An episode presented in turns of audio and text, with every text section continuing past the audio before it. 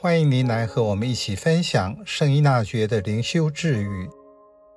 四月六日，没有人能称自己是基督的朋友，除非珍惜基督清流宝血所救赎的那些灵魂。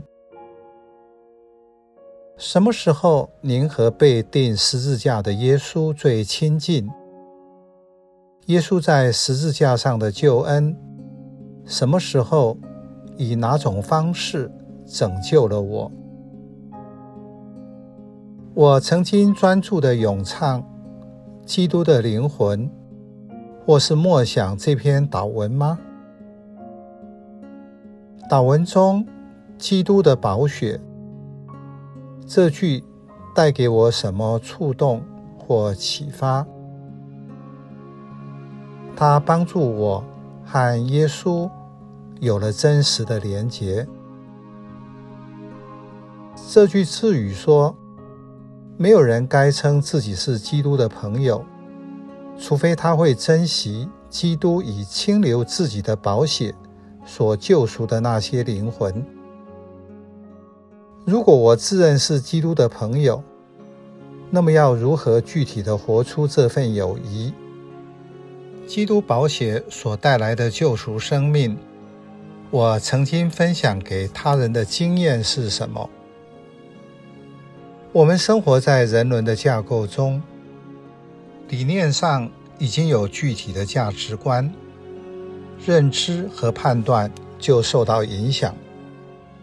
我如何看一个人，在看他的时候，是不是自然的会以他的行为来评估他是好人、坏人？守不守规矩，合不合我的心意？耶稣带来了生命的更新，在十字架上的流血，为普世带来救赎。因此，人的生命有了全新的意义和价值。换句话说，这个人是基督宝血所救赎的，因此我会尊重这个人。福音中关于耶稣看人有许多的叙述，例如，耶稣定睛看他，就喜爱他；他一见到群众，就对他们动了慈心等等。所以，正如一月二十七日致语上所说的，使每一个人都遵循同一的途径前行。是危险的。更糟糕的是以自身为准去衡量他人。